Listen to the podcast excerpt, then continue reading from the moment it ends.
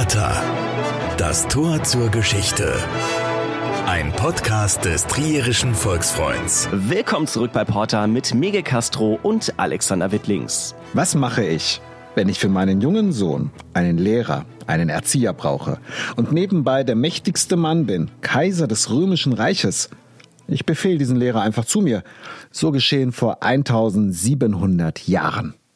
Und über diesen Erzieher und wichtigen Gelehrten namens Ausonius, über sein Werk Die Mosella, eine Art Liebeserklärung an das Mosetal und seine Weinlandschaft, seinen Zögling Kaisersohn Gratian und dessen Papa Valentinian I. unterhalten wir uns heute mit einem Experten der Uni Trier.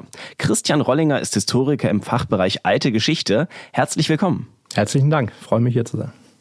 Herr Rollinger, vielleicht zum Einstieg mal, wer war Ausonius eigentlich? Ausonius, oder um ihn bei seinem vollen Namen zu nennen, Decimus Magnus Ausonius, war eben ein Prinzenerzieher. Ne? Er war ein gallischer Gelehrter, der etwa Anfang des vierten Jahrhunderts in Bordeaux geboren ist und etwa gegen Ende des Jahrhunderts gestorben ist, auch wieder in der Nähe von Bordeaux. Und warum Trier? Weil er in Trier ähm, tätig war, weil er eben vom Kaiser nach Trier gerufen worden ist, um seinen Sohn zu erziehen. Und der Kaiser hatte zu diesem Zeitpunkt sehr häufig, wenn nicht hauptsächlich, seinen Sitz eben in Trier in einer Residenzstadt des Römischen Reiches. Und dazu müssen wir vielleicht noch kurz anmerken, wenn wir vom Römischen Reich reden, reden wir eigentlich ja von der Stadt Rom, von der alles seinen Ausgang nahm. Aber jetzt sind wir hier etwa im Jahre 360, 365 nach Christus mhm. und da ist Rom jetzt sozusagen nicht mehr in der ersten Rolle, sondern warum Trier? Rom ist nicht mehr in der ersten Rolle. Ja, es ist nicht mehr der normale Sitz der Kaiser. Es spielt aber natürlich noch eine große Rolle. Es ist immer noch das Caput Mundi, also das Zentrum, das gedachte Zentrum des Reiches. Die Kaiser hatten allerdings schon lange nicht mehr äh, ihren hauptsächlichen Sitz da, einfach weil Rom weit abgelegen ist, in der Mitte der italischen Halbinsel. Es ist weit weg von den Grenzen, von den Flüssen Rhein und Donau, wo eben immer etwas zu tun war, und auch von den Ostgrenzen. Und die Kaiser haben sich dann eben näher an die bedrohten Gebiete gesetzt. Und Trier liegt sehr gut. Äh, es liegt nahe genug am Rhein und an der Donau, um ähm, militärisch schnell aktiv zu werden, wenn Not am Manne ist, aber es liegt weit genug weg, um nicht unmittelbar jeden Tag bedroht zu sein von Barbaren. Ne? Sie haben gerade schon gesagt, ähm, da ist etwas zu tun. Äh, das bedeutet, äh, eigentlich war da immer quasi ständig Krieg angesagt. Es war immer was. Mehr oder weniger. Ne? Genau, genau. genau, ja. Also die Grenzen mussten gesichert werden. Das beginnt so im dritten Jahrhundert. Im vierten Jahrhundert ist die Situation nicht anders. Man hat immer das Phänomen, dass die Grenzen porös werden. Es gibt barbarisch, äh, barbarischen Anführungszeichen, es gibt germanische Stämme, Franken, Alamannen und so weiter, die immer mal wieder Überfälle oder Eroberungszüge oder Razzien unternehmen. Und eine der hauptsächlichen Aufgaben aller Kaiser war es, die Grenzen zu sichern und dafür zu sorgen, dass im Inneren des Reiches Frieden herrschte. Und Trier lag, wie gesagt, sehr gut, lag auch an einer alten römischen Heeresstraße, die eben nach Gallien hineinführte, nach Italien hineinführte und war eine ideelle Basis, um das zu organisieren. Jetzt haben wir in Trier Kaiser Valentinian I., der über das Weströmische Reich herrscht und sein Bruder Valenz, der über das Oströmische Reich äh, herrscht zu der Zeit. Und er bestellt eben Ausonius ein, um seinen damals acht Jahre alten Sohn, Gratian, zu unterrichten. Was hat er dem vermutlich beigebracht? Auf was musste er ihn da vorbereiten?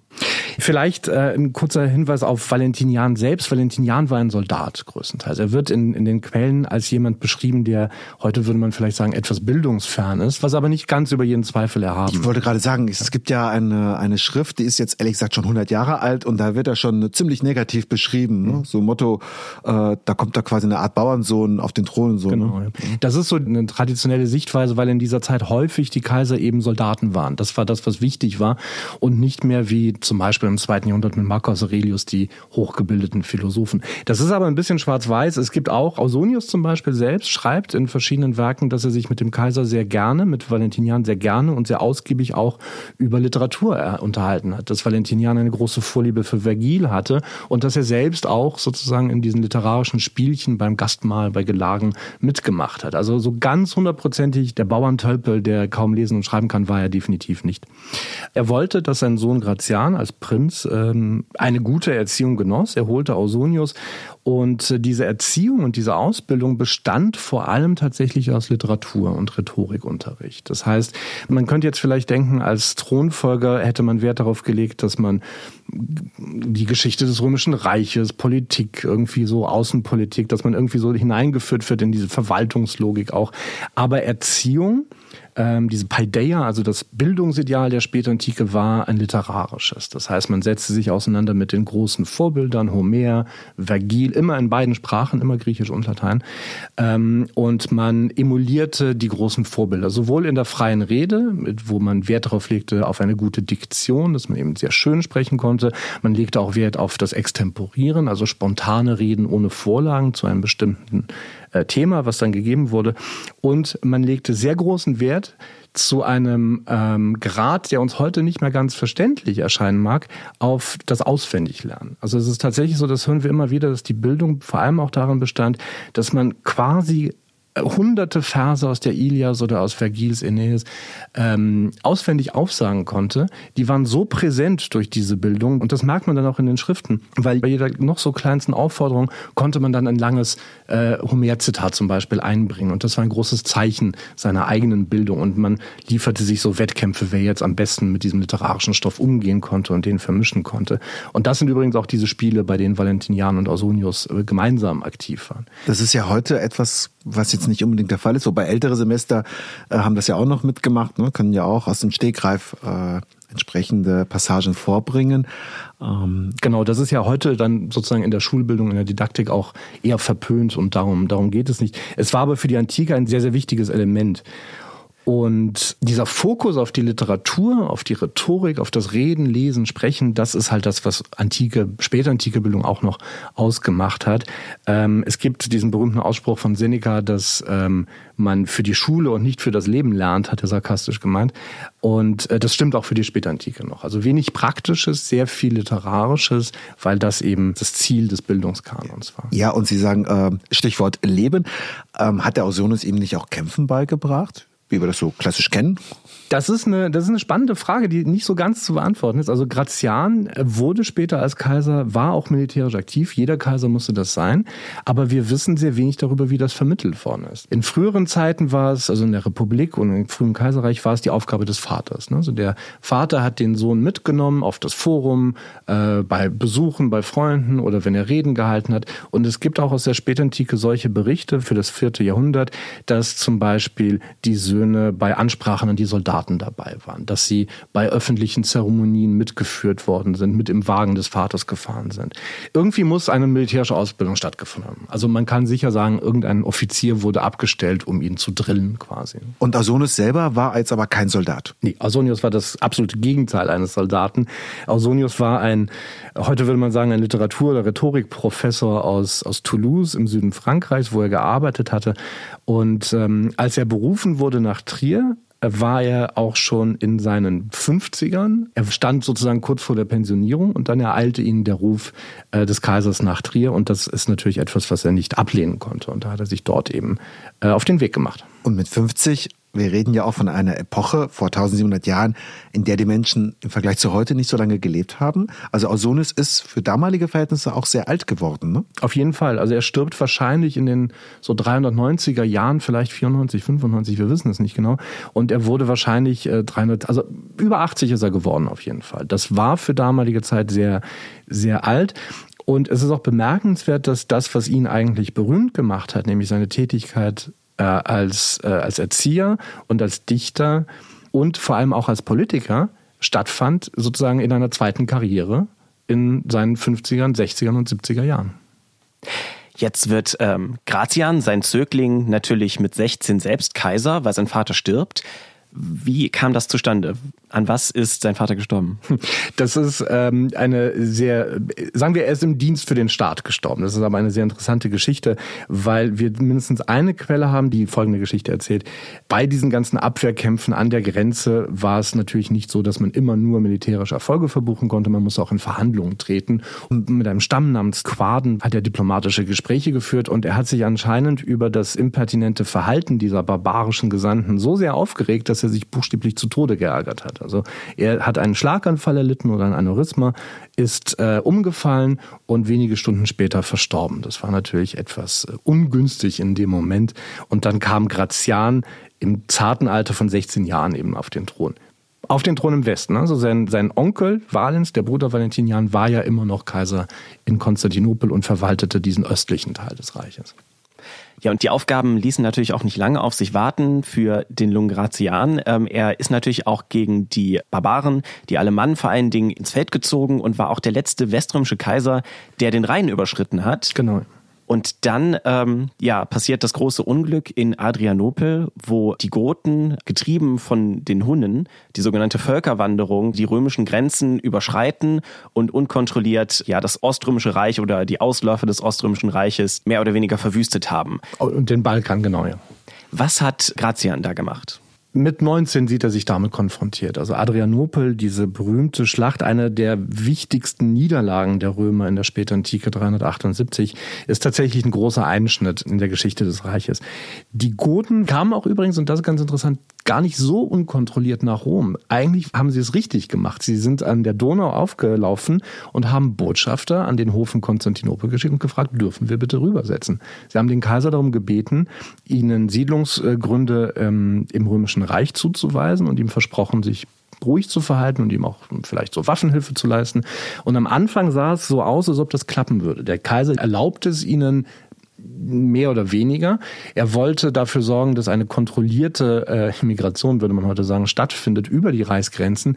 Aber es scheiterte dann entweder, je nachdem, wie man die Quellen interpretiert, entweder an der Inkompetenz von römischen Beamten, die versäumt haben, genug Lebensmittel bereitzustellen und die Goten gerieten in eine Notsituation und mussten dann mit Waffengewalt rüber. Oder man kann es auch so lesen, dass das die bewusste Absicht war, sozusagen des Kaiserreichs, die Goten in einen Angriff zu locken, um sie dann immer einen Grund zu haben, um sie abzuwehren. Auf jeden Fall geht's schief. Total schief, ne? Also wirklich, der Kaiser ist ja. gestorben, ne? Viele Generäle, also eine Katastrophe. 378 war wirklich eine, man kennt ja so äh, Cannae und die Varusschlacht. Adrianopel reiht sich ohne weiteres in diese Reihe ein. Valens selbst stirbt in der Schlacht. Wir wissen nicht genau wieso oder wie. Es gibt verschiedene Versionen. Äh, wahrscheinlich versteckt er sich in einem Bauernhof und verbrennt bei lebendigem Leib, weil der Bauernhof in Brand gesetzt wird. Aber das ist alles sehr unklar. Und ähm, er ist auch nicht ganz unschuldig daran. Also eigentlich war die Abmachung, Grazian sollte mit einem Heer aus dem Westen kommen, um Valens, seinen Onkel, zu unterstützen, weil wir reden zwar vom Weströmischen und vom Oströmischen Reich, aber es war immer noch alles das Imperium Romanum. Das waren nicht zwei getrennte Staaten, sondern das war ein Reich, die zwei Kaiser herrschen gemeinsam. Die Gesetze galten immer in beiden Reichsteilen und die Gesetze wurden auch im Namen beider Kaiser erlassen.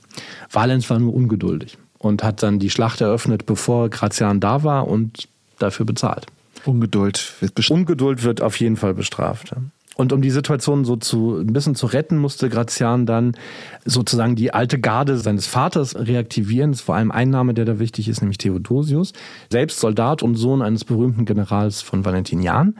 Dieser Theodosius wird jetzt zum Kaiser ernannt, also zum Mitkaiser. Man nimmt ihn auf in diese Riege der Kaiser und er wird damit beauftragt, im Osten die Situation zu restituieren, weil Grazian im Westen zu tun hat. Es gibt noch einen dritten Kaiser zu dem Zeitpunkt, Valentinian II., der jüngere Bruder von Grazian, der aber zu jung war, um irgendetwas wirklich gerade aktiv zu machen. Der ist ja auch mit vier Jahren ja quasi schon zum Mitkaiser ernannt worden. Also ich meine, vier Jahren Kaiser sein.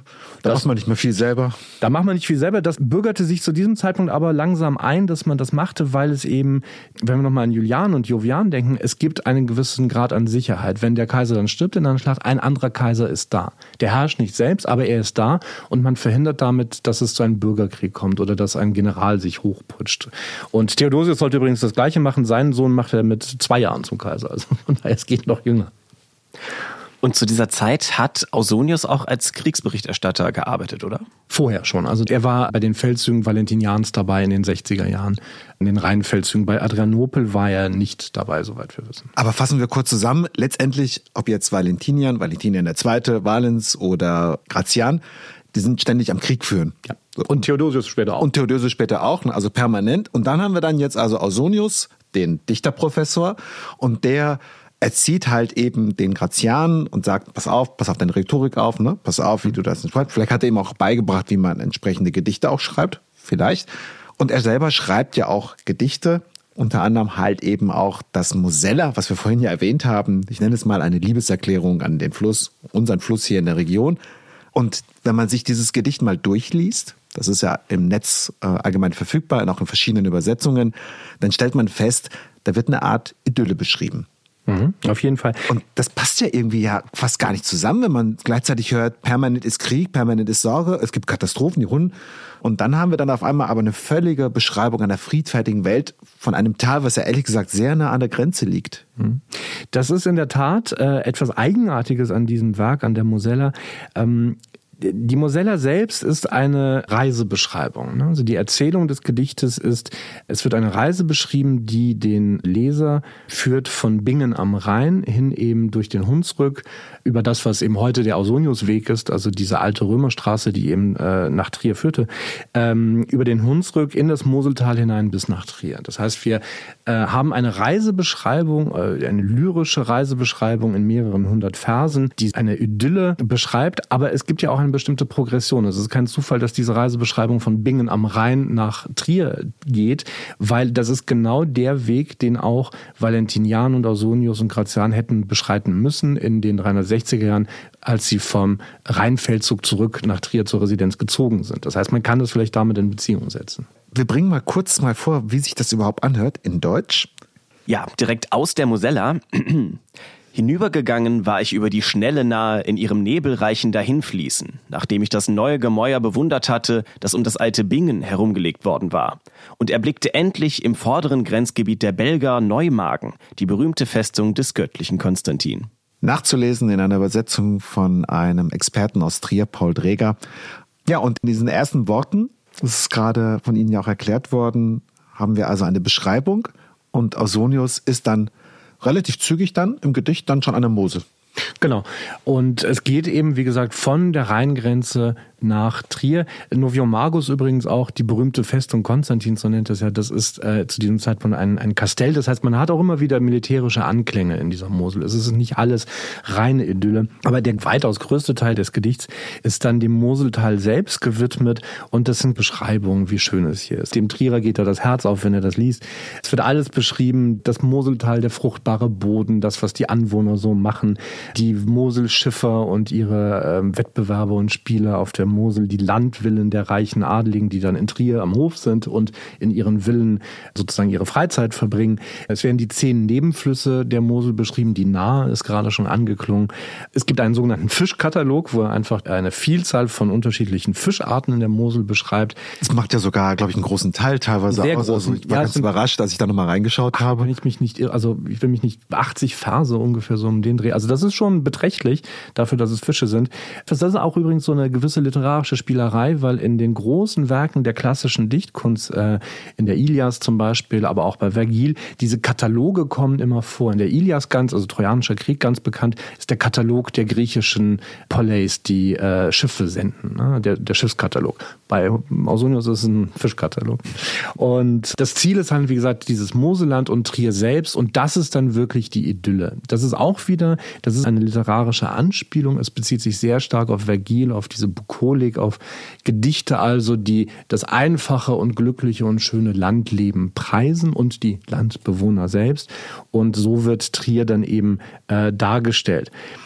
Es ist zum einen ein schönes Beispiel dafür, wie präsent immer noch diese antiken Autoren sind im vierten Jahrhundert was ja vielleicht nicht ganz selbstverständlich ist, weil Homer, Vergil und so weiter natürlich heidnische Autoren sind und wir jetzt in einer christlichen Zeit leben, Ausonius wahrscheinlich auch Christ, aber der Bildungskanon bewegt sich ganz selbstverständlich und ist überhaupt nicht vorstellbar, dass es anders ist, bewegt sich ganz selbstverständlich noch mit diesen alten heidnischen Dichtern. Die waren das Nonplusultra und die Religion übersah man dann einfach. Kann man denn sagen, das ist so, wie wenn wir heute immer noch Goethe und Schiller mit Begeisterung ja. lesen würden und nicht nur so abhanden würden nach dem Motto, muss man gelesen haben? Genau, absolut. Wir reden immer von der Oberschicht. Das sollte man vielleicht noch hinzufügen. Und diese Oberschicht, diese Adel, die Aristokratie, die hatte natürlich so einen gewissen Habitus. Es gibt verschiedene Sachen, die musste man machen. Die Literatur gehörte dazu und da waren genauso wie Goethe und Schiller heute noch wichtig sind, waren Vergil und Homer wichtig.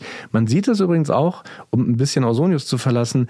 Äh, wir haben ja aus antiken schulischen Kontexten einiges überliefert. Also zum Beispiel Papyri aus Ägypten, wo Lektionen von Schulkindern überliefert sind. Schreibübungen, Verbdeklinationen und sehr häufig findet man da auch eben Übungen von Schülern, die einfach mehrfach äh, Zeilen oder bestimmte Versfolgen aus der Ilias oder aus der Aeneis abschreiben mussten. Pompeji, ein anderes Beispiel. Die Graffiti von Pompeji sind ja zu Recht berühmt, weil sie ein bisschen äh, spannend und, und äh, unflätig sind, manchmal so ein richtig guten Sitz im Leben haben. Aber wir haben auch ganz, ganz viele Graffiti aus Pompeji und aus anderen römischen Städten, die einfach nur zum Beispiel aus den ersten zwei Versen der Aeneis bestehen. So wie Leute heute irgendwo was auf die Mauer kritzeln, haben die Römer sich die Mühe gemacht, wenn sie ein Graffiti hinterlassen haben, einfach einen Vers aus der Aeneis zu zitieren. Manchmal richtig, manchmal falsch mit Schreibfehlern und manchmal hat man ihn auch sarkastisch verändert. Ne? Das zeigt einfach, wie lebendig das war. Auch in der Spätantike bis ins sechste Jahrhundert hindurch. Diese klassische Bildung ist immer noch die Bildung von Homer Homer und von Vergil, um nur die beiden wichtigsten Namen zu nennen. Aber hat Ausonius ähm, dieses Gedicht dann jetzt quasi nur für sich selber geschrieben, nach dem Motto, ich bin ganz begeistert von dieser Gegend hier, der kam ja aus, aus dem heutigen Südwestfrankreich, oder hat er damit vielleicht noch eine andere Absicht verfolgt? Mhm. Es gibt einen Aufsatz, der ist etwa 100 Jahre alt, äh, und da steht unter anderem auch drin, sie war vielmehr eine hochpolitische Auslassung aus der nächsten Nähe des Kaisers. Stimmt das so? Kann man das so sagen? Das ist vielleicht ein bisschen scharf formuliert. Das Spannende an Literatur ist ja immer, dass es die Intention des Autoren gibt, aber das nicht das allein Entscheidende ist. Also jeder Leser, jeder Rezipient von Literatur interpretiert es auf seine Art. Und es gibt ganz viele Lesarten, wie man die Mosella begreifen kann. Es kann durchaus sein, dass es nur ein privates Gedicht ist. Ne? Also es gibt so Elemente, die Indizien in seinen Schriften, er hat ja sehr viel geschrieben, die darauf hindeuten, dass er sich in Trier wirklich wohlgefühlt hat, dass er die Landschaft mochte, liebte, dass er also wirklich voller Bewunderung auch für diese bukolische Idylle hier war. Ist ja auch schön hier. Ist, ist auch sehr schön hier, kann man ja verstehen. ähm, und dass sie ihn auch sehr an seine südwestfranzösische Heimat in Aquitanien erinnert hat. Ne? Also da gibt es durchaus private Bezüge. Und ähm, gleichzeitig ist es aber so, dass dieses Gedichtschreiben, dieses die literarische Aktivität, die er entfaltet hat, für ihn als Rhetor, als Literat natürlich auch einfach irgendwie sein Job war. Ne? Und ähm, beides kann man kombinieren. Es gibt ein Gedicht von Ausonius, das heißt die Kreuzigung des Amor, des Cupid, äh, wo er angeblich, das ist so die Erklärung, die er selbst liefert, in einem Haus in Trier eine Malerei, ein Fresko gesehen hat, die ihn so beeindruckt hat, dass er ein Gedicht dazu geschrieben hat. Und was macht er mit diesem Gedicht? Er schickt es an einen Freund. Und das war auch Teil sozusagen dieser gelehrten Tradition in dieser Oberschicht, oder zu der halt eben äh, Ausonius auch gehörte, äh, dass man sich gegenseitig mit Gedichten beschenkt hat. Und die hatten durchaus idyllische, bukolische, elegische Themen oder auch ganz eigenartige Themen. Es gibt jetzt aber auch die politische Interpretation. Und da kann man natürlich sagen, äh, man hat es verschiedentlich gedeutet als eine Art von Panegyrikum, also eine Lobrede für den Kaiser. Das ist so ein ganz bestimmtes Genre, wo man eben nach einem Muster von Elementen alles am Kaiser lobt. Er macht alles richtig natürlich. Und man hat es manchmal gelesen so als eine Art Variation davon, ne? weil diese bukolische Idylle ja nur möglich ist, weil Valentinian und Grazian die ganze Zeit im Krieg sind, um die Grenzen zu schützen. Und deswegen gibt es diese Trennung, das militärische Rheingebiet, von der aus er startet und dann geht er eben über in dieses idyllische Moseltal, wo der Frieden möglich ist, weil die Kaiser alles richtig machen. Das wäre die politische Implikation. Also es ist ein Stück weit auch römische Propaganda, so ein bisschen. Das würde ich so nicht sagen. Also persönlich nicht. Man kann es so lesen. Ich glaube tatsächlich, dass es so ist, dass ein Mann in der Stellung von Ausonius, der ja, und das muss man auch sagen, zu diesem Zeitpunkt äh, nicht mehr nur Kindererzieher oder Lehrer von Grazian war, sondern auch eine politische Karriere am Hof später beginnen sollte. Also die höchsten Ämter des römischen Staates wurden von Ausonius bekleidet. Also bis unmittelbar unter Kaiser. Weiter ging es nicht mehr. Und jemand wie Ausonius, der eben diese wirklich sehr hohen Staatsämter bekleidet hat und sehr eng verbunden war mit dem Hof und auch Zeit seines Lebens befreundet war, also durchaus auch emotional verbunden war mit Grazian, das sind nie unpolitische Kontexte. Also von daher würde ich dem äh, auch dem äh, Zitat ähm, von vorhin zustimmen, dass es eine politische Implikation hat, weil es entsteht am Hof. Ob ich jetzt sage, ach, Propaganda ist mir zu scharf. Es ist etwas, was nicht frei ist von politischer Bedeutung, aber ich würde auch nicht so weit gehen zu sagen, dass es nur deswegen erschaffen worden ist. Dafür scheint es mir zu persönlich dann auch wieder. Jetzt war Ausonias ja selber auch Gallier und natürlich ja vom Kaiser begünstigt, hat äh, viele Ämter bekleidet, war dadurch auch der Einfluss gallischer Freunde und Bekannter höher am Hofe? Auf jeden Fall. Ähm, es ist ja, das kennt man heute ja ähm, leider Gottes auch noch so, wenn man erstmal in Amt und Würden ist, dann holt man seine Freunde nach. Ein gewisser Nepotismus gibt es ja überall. Korrumpiert, ne? Hat ja, auch immer so schön, ne? Und äh, Ausonius hatte nicht nur eine informelle Macht, also nicht nur Einfluss, sondern durchaus auch formale Macht. Ne? War die zwei wichtigsten Ämter, die er bekleidete, waren äh, die Quästur, die zu diesem Zeitpunkt ähm, etwas anderes ist als früher. Er war sozusagen zuständig für die Formulierung kaiserlicher Gesetze und dann anschließend wurde er zum Prätorianerpräfekten ernannt, was der höchste zivile Verwaltungsbeamte gleich unterhalb des Kaisers war.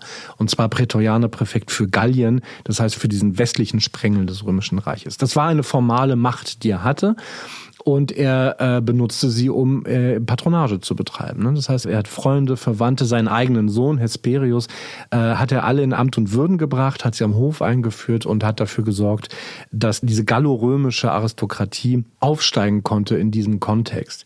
Er selbst stammte ja nicht unbedingt jetzt aus dem höchsten Adel. Also sein Vater war äh, Arzt in Bordeaux, war nicht arm, natürlich nicht, war aber auch jetzt nicht die, die höchste adlige Schicht, sondern war äh, Provinzelite, äh, sagen wir es mal so. Er gehörte dem Stadtrat in Bordeaux zum Beispiel an. Das war gehobene, wohlhabende Schicht, aber nicht die absolute Elite. Seine Mutter äh, stammt aus altem gallischen Adel tatsächlich ab, aber gallischem Adel wirklich, also aus dem Stamm der Hedur.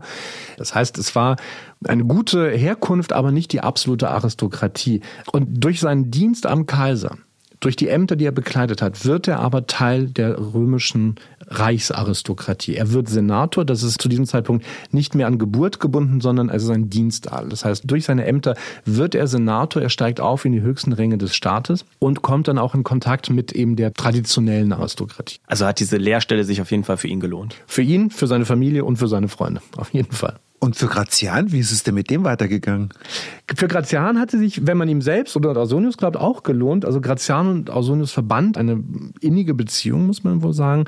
Grazian wurde Kaiser, Adrianopel hat, äh, hat natürlich Spuren hinterlassen und Grazian hat den Rest seiner Herrschaftszeit eben auch wieder damit verbracht, was Kaiser so machen. Grenzen sichern, Feldzüge unternehmen. Zum einen war äh, Grazian ja auch einer der Wegbereiter des Christentums, wie wir es heute kennen, weil er zum einen der erste Kaiser war, der das Amt des äh, Pontifex Maximus, also des Papstes, quasi abgelehnt hat. Und zum anderen hat er die orthodoxe katholische Kirche zur Staatsreligion ernannt und damit quasi die Heidenreligion mehr oder weniger verboten, womit er sich wahrscheinlich auch ziemlich viele Feinde gemacht hat, oder? Sobald man sich über Religion äußert, macht man sich automatisch Feinde. Äh, Grazian würde ich sagen jetzt nicht mehr als andere Kaiser auch. Die Sache mit dem Pontifex Maximus Titel ist natürlich spannend. Also Pontifex Maximus war ursprünglich ein heidnischer Titel. Also es war der Titel des Vorsitzenden des wichtigsten Priesterkollegiums im republikanischen Rom, also äh, vor Christus. Und die Kaiser haben ihn übernommen von Anfang an und als Teil ihrer Titulatur geführt. Grazian gibt ihn auf. Dann heißt es, dann liest man immer wieder und man hört auch sehr häufig, dass die Päpste Päpste das übernommen haben. Also Leo der Große zum Beispiel habe sich Pontifex Maximus genannt im 5. Jahrhundert, danach Gregor der Große und bis heute ist das ja so üblich. Das stimmt zum größten Teil. Pontifex Maximus ist nicht Teil der offiziellen Papsttitulatur, auch heute noch nicht. Es kommt aber etwas Verwandtes vor, nämlich äh, Summus Pontifex, der höchste Priester. Aber Pontifex Maximus kommt sehr häufig auf vatikanischen oder auf kirchlichen Münzprägungen, auf Medaillen und bei Inschriften vor. Zum Beispiel die Ostfassade des Petersdomes, diese berühmte Inschrift über dem Balkon, wo der Papst immer seine erste Antrittsrede hält nach der Wahl. Da steht riesengroß Paul V. Pontifex Maximus, der hat diese Fassade eingeweiht. Und der Twitter-Handle des Papstes übrigens ist auch at Pontifex heutzutage. Also das äh, hat man immer noch nicht aufgegeben. Das ähm, mit der Staatsreligion wäre ich immer ein bisschen vorsichtig, weil der Begriff ähm, vielleicht die falschen Implikationen weckt. Was passiert ist, ist, dass im Jahr 380 ein kaiserliches äh, Gesetz erlassen worden ist, was man als das Cunctus Populus Edikt bezeichnet. Genauso wie päpstliche Enzykliken heute nach den ersten Sätzen benannt werden, wurden auch äh, kaiserliche Edikte in der Antike nach den ersten Sätzen benannt. Und Cunctus Populus sind die Anfangsworte. Ne? Also alle Völker, die unter meiner gnädigen Herrschaft leben, unter unserer gnädigen Herrschaft leben, sollen und dann fängt das Gesetz an. Und in diesem Gesetz wurde tatsächlich festgelegt, dass nur noch ein Glaube statthaft und rechtlich erlaubt sein solle, nämlich der christliche Glaube nach der Art, wie er durch den Papst in Rom bekräftigt würde. Das heißt, es ist eine ganz spezifische Interpretation des Christentums, die mehr oder weniger dem entspricht, was wir heute Katholizismus nennen. Wobei die Begriffe da auch schwierig sind. Katholisch heißt universell und orthodox heißt rechtgläubig. Also das hat noch nicht die Bedeutung, die es heute hat. Ist das eine Staatsreligion? Ja, alle anderen Konfessionen und Religionen sind unter Strafe gestellt. Aber auch, ja, noch im 6. Jahrhundert sind Heiden mit wichtige Staatsbeamte und Berater von Kaiser Justinian. Im 7. Jahrhundert hat man immer noch Heiden in Rom. Ähm, es gibt äh, überlebende heidnische Kulte oder religiöse Zusammenhänge, vor allem auf dem Land im 6., 7., 8. Jahrhundert noch. Also ähm, ich bin mir in der Zwischenzeit nicht mehr so ganz sicher, wie effektiv dieses Gesetz war und zweitens, wie effektiv es sein sollte. Und es ist auch eine Frage, ob es tatsächlich Grazian war, weil der primäre Autor des Textes war tatsächlich Theodosius und er wurde erlassen in Konstantinopel und nicht im Westen. Das heißt, es gibt so eine gewisse Diskussion in der Forschung, für wen galt es und sollte es wirklich so hundertprozentig exklusiv gelten. Aber Grazian war Christ. Ne? Ja, auf jeden Fall. War sehr eifriger Christ. Das hat er nicht Ausonius zu verdanken. Man kann davon ausgehen, dass die Katechese und die christliche Erziehung von Prinzen, zum Beispiel von Bischöfen oder Diakonen am Hof übernommen worden ist. Dafür gibt es Belege bei anderen Kaisern.